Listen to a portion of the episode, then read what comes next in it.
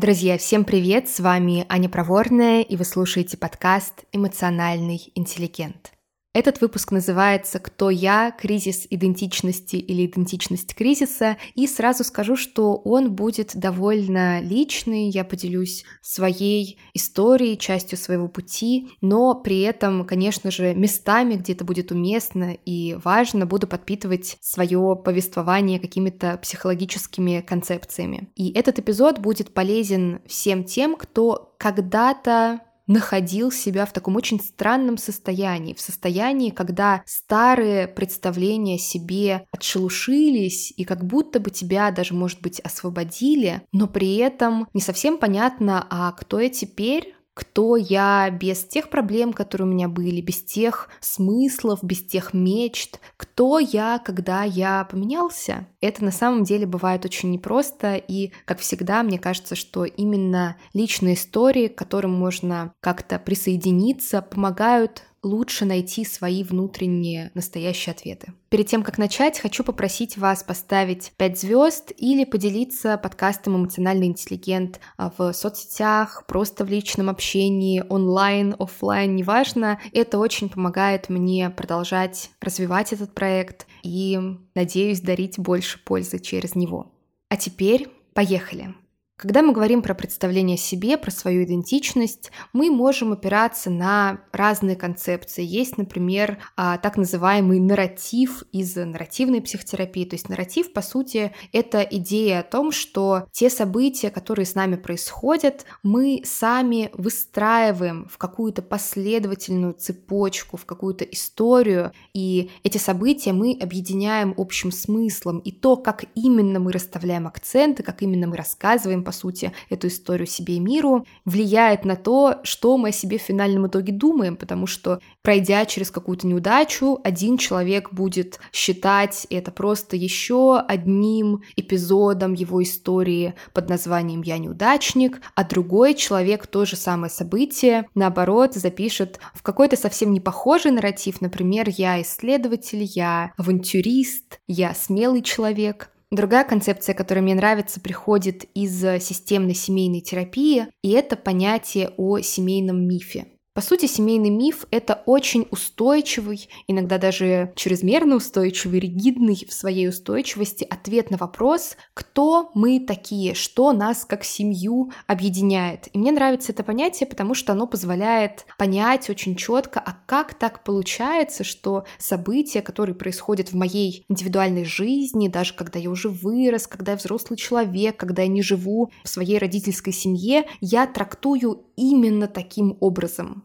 Очень часто, например, мы можем проследить один и тот же семейный миф в разных поколениях, и, конечно же, ситуации меняются, эпохи меняются, люди меняются, но способы воспринимать реальность, но выборы, которые люди делают, они часто остаются неизменными, и здесь, конечно, бывает очень полезно понимать, а что у меня за миф такой, для того, чтобы перестать жить в его оковах. Перед тем, как поделюсь своей историей, расскажу про три самых частых мифа. Первый миф – мы дружная семья. Или, другими словами, один за всех и все за одного, не нужно выносить ссоры из избы и так далее. Этот семейный миф часто характерен тем семьям, у которых было много каких-то потерь, э, невзгод, трагедий. Причем иногда бывает так, что какой-то очень интенсивный в плане трагичности период происходил за несколько поколений до того поколения, которое мы рассматриваем, и семейная система эти невзгоды интерпретировала таким образом, что во что бы то ни стало, нам нужно держаться вместе. Вместе мы сила, вместе мы все преодолеем, нам нужно сохранять вот эту очень сильную близость. И, конечно же, с одной стороны, этот миф дает семье определенные ресурсы, навыки объединяться, навыки вместе проходить через какие-то сложные жизненные периоды, но с другой стороны, если этот миф не осознается, если он слишком жесткий, то это приводит к тому, что люди не способны говорить о сложном, не способны говорить, иногда даже просто себе признаваться в том, что есть какое-то недовольство, какая-то неудовлетворенность, конфликт. И, конечно же, когда мы что-то не замечаем, это не исчезает магическим образом, а только лишь накапливается. И накапливаясь, становится все более-более влиятельным и нередко приводит к таким ситуациям, когда проблема уже успела усугубиться и решить ее крайне сложно.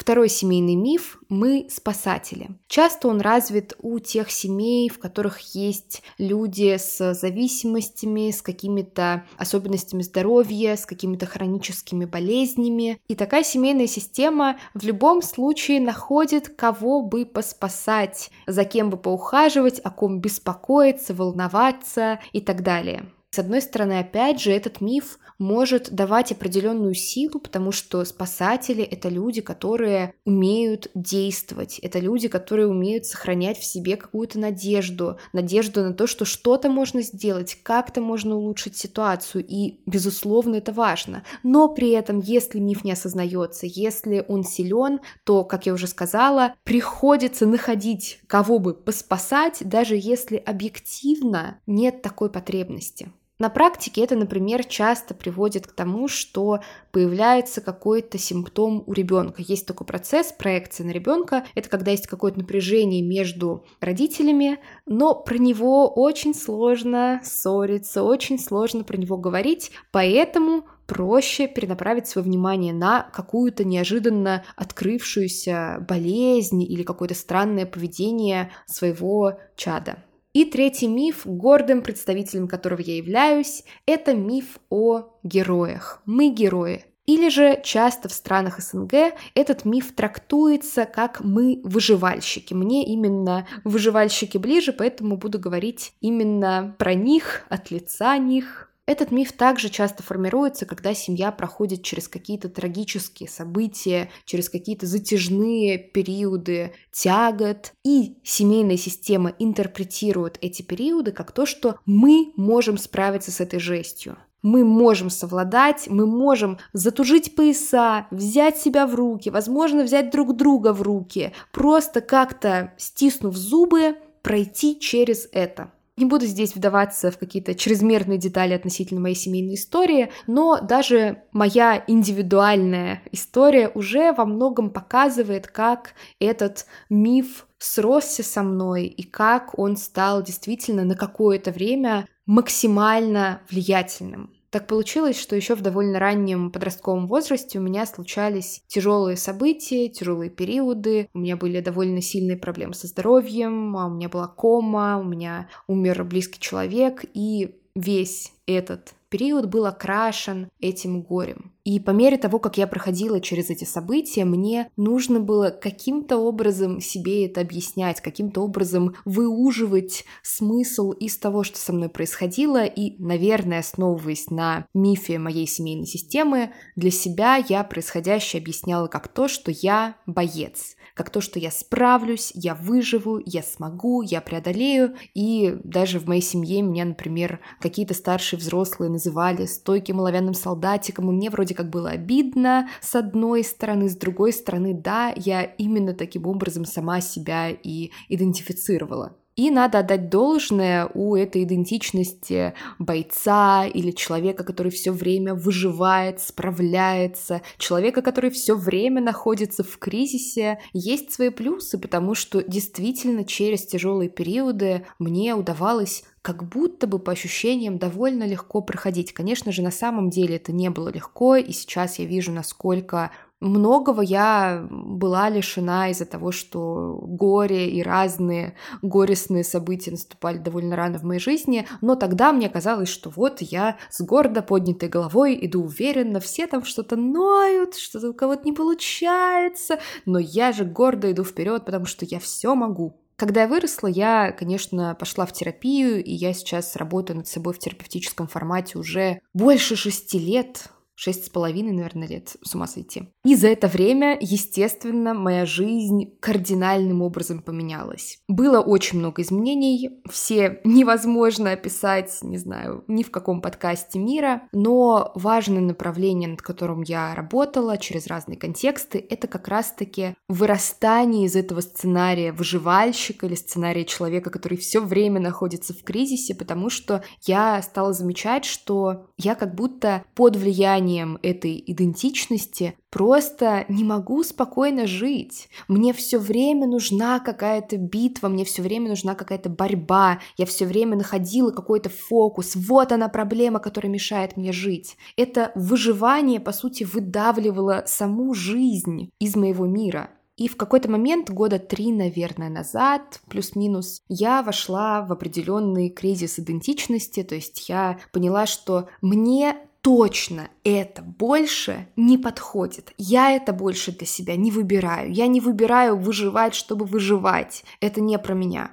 Но при этом, конечно же, ответ на вопрос «Окей, а кто я теперь?» не пришел ко мне скоро. И на самом деле я довольно на долгое время, на пару лет, наверное, зависла в этом кризисе. Я чувствовала, что я как бы и не туда, и не сюда. То есть, когда у меня все было в жизни нормально, все было хорошо, какие-то спокойные периоды, у меня было такое смутное ощущение какой-то фрустрации, потому что я не понимала, а что делать? То есть, если раньше я такие спокойные периоды я думала, так, все спокойно, значит, есть какая-то скрытая проблема. Сейчас мы ее найдем. Сейчас я этого больше не делаю, да. Что мне с этим делать спокойным периодом? Мне что, просто жизни, что ли, радоваться? Это вообще как? С другой стороны, находясь вот в этом подвисшем кризисе, когда я сталкивалась все-таки с какими-то трудностями, с какими-то тяготами, мне тоже было не по себе, потому что если раньше я в этом находила для себя такой какой-то задор, такой энтузиазм в том, чтобы победить всех драконов, спасти принцессу из башни и быть таковой, то находясь в этом кризисе, уже я почувствовала, что у меня сильно меньше энергии, чтобы все это преодолевать, как будто бы потому, что не было ответа на вопрос, а я все это делаю, чтобы что, чтобы чего добиться, потому что раньше я все время боролась, потому что это было отражение меня, потому что это было такой системообразующей деятельностью в моей жизни, борьба. И это зависание длилось действительно долго. Я пыталась к этому подходить с разных сторон, разными вопросами. В какой-то момент мне казалось, что уже все, я никогда из этого не выйду, если раньше у меня была идентичность кризиса, как я ее называю, то теперь у меня просто идентичность идентичности в кризисе, не знаю. Но, конечно же, это не так, и как бы сейчас это ужасно не звучало для всех торопыг вроде меня, иногда просто надо дать себе время для того, чтобы какой-то внутренний процесс развернулся в полной мере. Так вот, из этого зависшего состояния я вышла, когда я поняла свою ошибку. Что я такого делала, что мешало мне пойти дальше и как-то по-новому себя начать осознавать. Это случилось в один прекрасный день, когда я шла после бокса. Я уже какое-то время, несколько лет а, занимаюсь тайским боксом, и мне безумно, безумно нравится. И вот как-то раз я шла домой после тренировки, вся на эндорфиненная, вся очень довольная, и подумала, может быть, мне надо вообще тогда бросать тайский бокс, может быть, он как-то подпитывает во мне старые паттерны, если вот я хочу перестать постоянно бороться, может, надо мне это четыре раза в неделю делать. Но, к счастью, быстро это прекратилось. Я подумала, нет, мне это нужно, я не собираюсь это бросать, мне это нравится, и вообще для меня это большой ресурс. И тут меня пронзило осознание, которое на самом деле очень сильно все поменяло. Ресурсы. Я же все это время, что находилась в этом кризисе, пыталась как будто бы перевернуть страницу, начать все с чистого листа, и я не присваивала себе все то ценное, драгоценное, я бы даже сказала, что я все равно смогла развить в себе даже в рамках вот этого дисфункционального сценария я как будто ожидала от себя, что сумею вырасти в какое-то красивое, сильное, устойчивое большое дерево, делая вид, что ничего общего лично я не имею с тем семечком, из которого я, собственно, выросла. Понимаю, почему я не присваивала себе этот ресурс, потому что меня задолбало так жить, и мне хотелось уже просто все прошлое оставить в прошлом, пойти дальше в каком-то принципиально новом состоянии, но это вранье. Для того, чтобы что-то отпустить, чтобы пойти дальше, нам в любом случае нужно присвоить себе те ресурсы, то ценное, что мы обрели на протяжении этого пути. Для меня присваивание уже приобретенных ресурсов было в очень ясном ощущении, что да, я знаю, что я сильная, и я знаю, что я могу справиться со всем. Вот правда, я четко чувствую, что пока я, в принципе, жива, что бы со мной ни происходило, что бы ни случалось у меня в жизни, так или иначе, я смогу это преодолеть. Я знаю, что я всегда, абсолютно в любой ситуации смогу найти хотя бы какой-то выход. Возможно, это не будет идеальный выход, выход мечты, но так или иначе я справлюсь. В этот момент у меня как будто расслабился внутренний узелок непонимания, кто я. И как бы это странно ни звучало, я вспомнила притчу, которая на самом деле помогла мне создать новую опору, новую идентичность. Притча очень короткая. Три человека возили в тележках камни. У одного из них спросили, что ты делаешь? И он ответил, я таскаю камни. Тот же вопрос задали второму человеку. Он сказал, я зарабатываю деньги, у меня большая семья, и я должен ее кормить. Третий человек, услышав такой же вопрос, ответил, я строю храм. И для меня здесь все сошлось, потому что в этих трех уровнях деятельности я для себя увидела очень много ценного и очень важное направление, которое и по сей день стараюсь в себе культивировать. Первый уровень самый неосознанный. Что делаешь? Я таскаю камни. Для меня это было про период, когда я чувствовала, что я вот выживаю, справляюсь, преодолеваю, чтобы что. А я не знаю, чтобы что, у меня нет времени подумать, потому что я вообще-то выживаю, справляюсь, преодолеваю. Второй уровень, тоже знакомый мне не понаслышке, это уровень такой инструментальный, то есть тут уже есть какой-то смысл, но он именно прикладной. Замечу, важно все эти этапы пройти. И для меня это было про